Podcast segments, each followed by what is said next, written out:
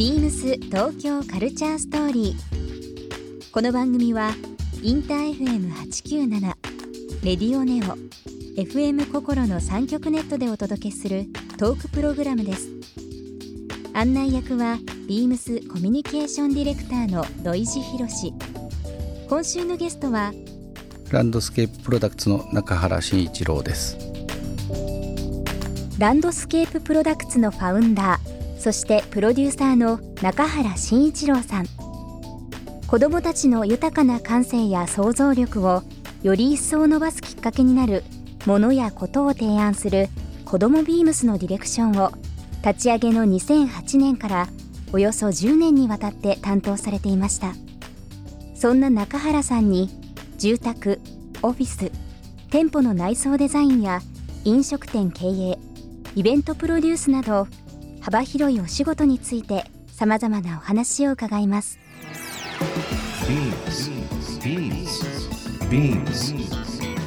BeamsBeamsBeamsTokyo Culture Story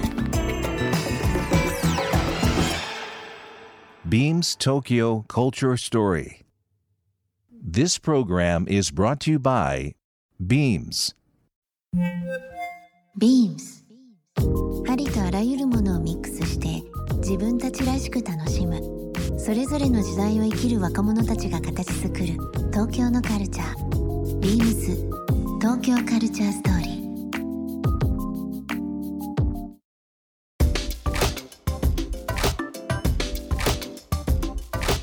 中原さんとあのビームスがですね、えー、と以前、えー2008年になると思いますが、えー代官山に子どもビームスという、えーお店をオープンして、まあ、同時にレベル立ち上げた際にですね、えーディレクターとして、えークリエイティブ含めですけども、えー約10年間、えーお世話になった経緯がそうですね。本当に長くあのお手伝いさせていただいて本当に楽しい仕事をさせていただきましたビームスとしても初めて子どものレーベル。まあもともとあの以前からお話はあったんですけども、はい。まあ、中原さんとご協力させていただいて、ん。まあ、今も非常に人気のレーベルですけども子どもビームス、えーこちらの方。代官山でしたね。当時子ども服を代官山でっていうのは、まあ、外資系のブランドとか多々ありましたけどもそうですね。まだそんなにない時期でしたよね。そうですね。うん。ちょうどビームスも確か創業から30周年ぐらいの頃だったよ。そう確か。そうですそうです、うんそれがすごい印象に残ってます。そうですね。でその時にまああのご一緒させていただいて僕結構意外だったんですよ。あの、中川さんのその今までの家具のプロダクトとかい,、ん。ろんな流れがあった中で、うん。うん。あ子供に関してごお手伝いしていただけるんだっていうのは、そのもうん。う結構前の話ですけどね。全然自分自身も子供のものに興味なかったんですよ最初は、うんうん。でもやっぱり自分が子供がまあ自分に子供が生まれてはい。で当時海外あちこち行ってる時にちょうどさ面白い、まあ、ブランドだったりメーカーが現れた頃だったんですよね。で、まあ、その自然とそういう方向になったっていうかそうです。で、まあ、自分たちでもお店を一瞬出したんですけど、うん。まあ、その時にたまたまビームスさんとのこう協業の話が持ち上がってはいって感じだったんで、本当にあのタイミングだったからっていうのがありますよ本当に。今やなんかこう親子で着るもの例えば、本当にアメリカもののディッキーズでもいいですし、パタゴニアとかもうナイキはじめスポーツウェアでもいいと思うんですけどなんかこう親子で着るっていうのがちょうど巷で多くなってきたというか、うん単純に子供服は子供服っていうことだけではない、うん。何かこう共有していくっていうことも含めてですけどね、そういうのがスタートしたのを今非常に覚えてますけど、うん。内装ディレクションも含め中原さん、えーにしていただきましたが、はい当時、まあ、今もいろんなあのプロダクトされてると思いますけどもこのお子さんが使うものに関してうん。作る上で何かこう気をつけてるものとか、うん。うん、心がけてらっしゃることってあったりしますかね？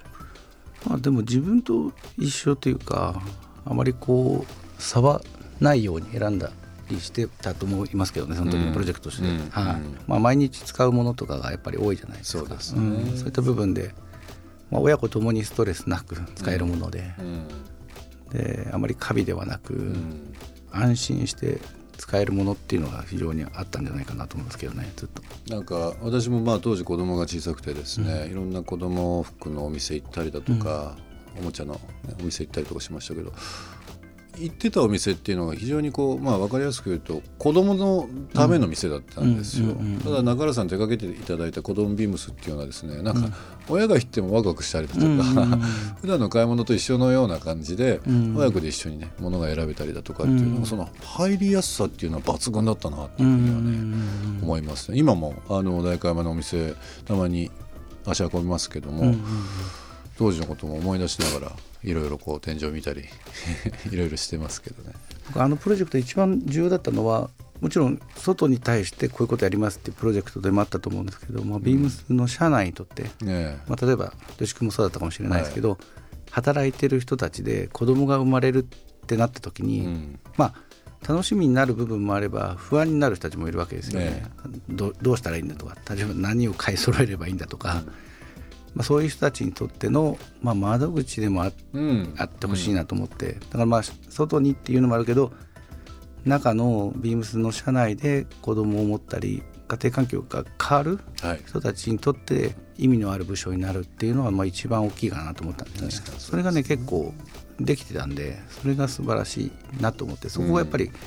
発信だけするんじゃなくて中でのなんかこう働いてる人に対する安心も含めてあのプロジェクトはすごい重要なプロジェクトだったと思うんですよね、うん。だからまあ働いてる人がやっぱりこう時短で帰るじゃないですか、ええそういう人たちにもまあなんとか嫌な感じはさせないやうんそうですうんまあ、ね。行ってらっしゃいというか、まあ、そういう人たちで成り立っている部署であるはずなので、うん。あの子供ができてもちゃんと働き続けられるっていうようないいケースを作れてるんじゃないかなと思うんですけど、ね、脈々とそれがいまだに継承されてて、オープンの時中原さん手掛けていただいた時ももちろんそうなんですけど、もう十数年経って今もそれがありますね、本当に。最初のメンバーはねまた帰ってきたり。そうですそうです。子育てで落ち着いて帰ってきたりとかしてね。だからいまだに行っても知ってる人がいるんで。そうですね。うん、それはすごいなと思いますね。代官山はもちろんそうですけども最近だと神戸にも、えーございますしあとはまあ、二子玉のスえー二子玉がですね東京だと、あとはまあ、ウェブで、えー、子どもビームス、えーいろんな情報をですね発信しておりますのでぜひご覧いただければなと思います。中原さんあの会社を立ち上げられてからもう早20年、えーまあ、イベントもいろんなことをされてですねまだまだやりたいこと、えーまだできなかったこと、まあ、あるかもしれませんけども、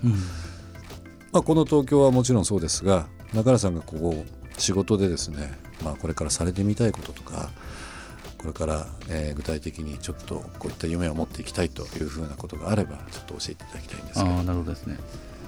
まあ、会社のことに関してはやっぱりいろいろなあのスタッフがすごいなんていうんですかね育ってきているので、うん。まあ、うちのプロジェクトどれもこうさっき言ったみたいにいろんなジャンルになってるんですけどうん。どれも自分がっていうよりはこういうスタッフがいるからこういうことをやってみようとか、要はスタッフの才能に合わせてやってきたことばっかりなので、うん。先にコンセプト立ててこれやろうっていうよりはこの子にこういう才能があるからこういうことやってみたらどうだろうとか、うん。まあ、それが会社のやりたい方向性と合致した時にプロジェクトになっていくっていうのばっかりだったんで、うんまあ、それは今後もそれを続けていければいいなと思っていて、えーそれがまあ一つの会社の景色になればいいしそのスタッフの生きがいというか、まあ、その彼のやりたいことになってくれたらいいなっていうふうには思いますけど、中原さんがこう、まあ、代表というか会社のトップに立たれてですね、うん。えー僕本当にいつも思うんですけどなんかこうスタッフの方が異常になんかこういい速度でいい考えでなんかいいこう発想をですね。みんなでシェアしながら一つのプロダクトに向けて楽しく進んでるなっていうふうには思うんですよ。もうあ本当ですか単純になんか与えら与えられた仕事だからというよりは本当になんか個性豊かである意味トーンが一緒だしある意味全然違うキャラがそれぞれ揃ってるっていうなんか不思議な集団だなっていうふうにうん会社というよりはなんかこうしそうですね面白集団だなっていうふうにいつも お仕事させていただく中で思ってますけどそのなんか束ねる秘訣っていうのはあったりするんですかね？束ねてるのかどうかちょっとわからないですけどね、うん。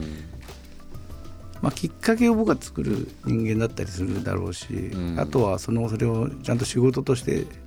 ね、進行してくれたり、ん。まとめ上げたり完成に導いてくれるのがスタッフだったりするんで決して自分が全部っていうことじゃないんですけど、うん。やっぱりこう集団でやることの楽しさっていうのをみんながよりちゃんと理解しようっていうのはよく言ってますけどうね。んもちろん一人で全部できるようなことは一人がやればいいんですけど、うんやっぱ会社ってやっぱり集団でやることの喜びとか楽しさとかうんそういったことがやっぱり理解できればできるできるほど面白いと思うんですよ。うんだからまあそういうことでみんなでよりこうその一つに対してチーム編成を考えることも楽しいしそういうことでこう一つ一つのことに対していい結果がもたらせるように、まあ、みんなで集団的に頑張っていこうっていうのはよくありますけどね。あとはなんかこう皆さん意識が非常に高いなと思うのがあの切り口が面白いっていうのはこと職、まあ、物事それぞれなんですけどみんななんかこうデザインというキーワードがそれぞれになんか付随してるっていうか、うん。デザインを非常に大切にされてる会社だなとあ本当ですか。なんか人間関係とか、うん。建物そのものももちろんそうなんですけど、うん。なんかこうぱりデザインが素晴らしくないと、あの立つものも立たないし丸いものも丸じゃなくなるしっていうなんかこう読み方捉え方っていうのが皆さんそれぞれ個性的だし、なんかまあ今申し上げたように全てがなんかこうデザインにつながってるなっていうふうにはいつも思っております。店作りもそうですけどね。あーありがとうございます。ファンとしていつも思ってますけど ビームス東京カルチャーストーリー。ゲストにもプレゼントしました番組ステッカーを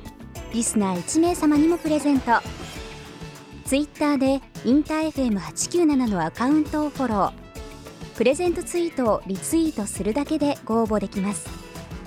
また番組への感想は「ハッシュタグビームス897」「ハッシュタグビームス東京カルチャーストーリー」をつけてつぶやいてください。もう一度お聞きになりたい方はラジコラジオクラウドでチェックできますビームス東京カルチャーストーリー明日もお楽しみに Beams ビームスメン渋谷ショップスタッフの金子隆文です。ビームスメン渋谷では3月20日から3月29日までレコードショップを拠点にレーベル兼プロダクションとして活動するジャジースポートのポップアップショップを開催します。期間中は別注 T シャツのほか、デンマークのブランドキュンメルとのコラボレーションアイテムを発売します。ビームスメン渋谷限定販売となります。ぜひご来店ください。Beams 東京カルチャーストーリー Beams Tokyo Culture Story. This program was brought to you by Beams.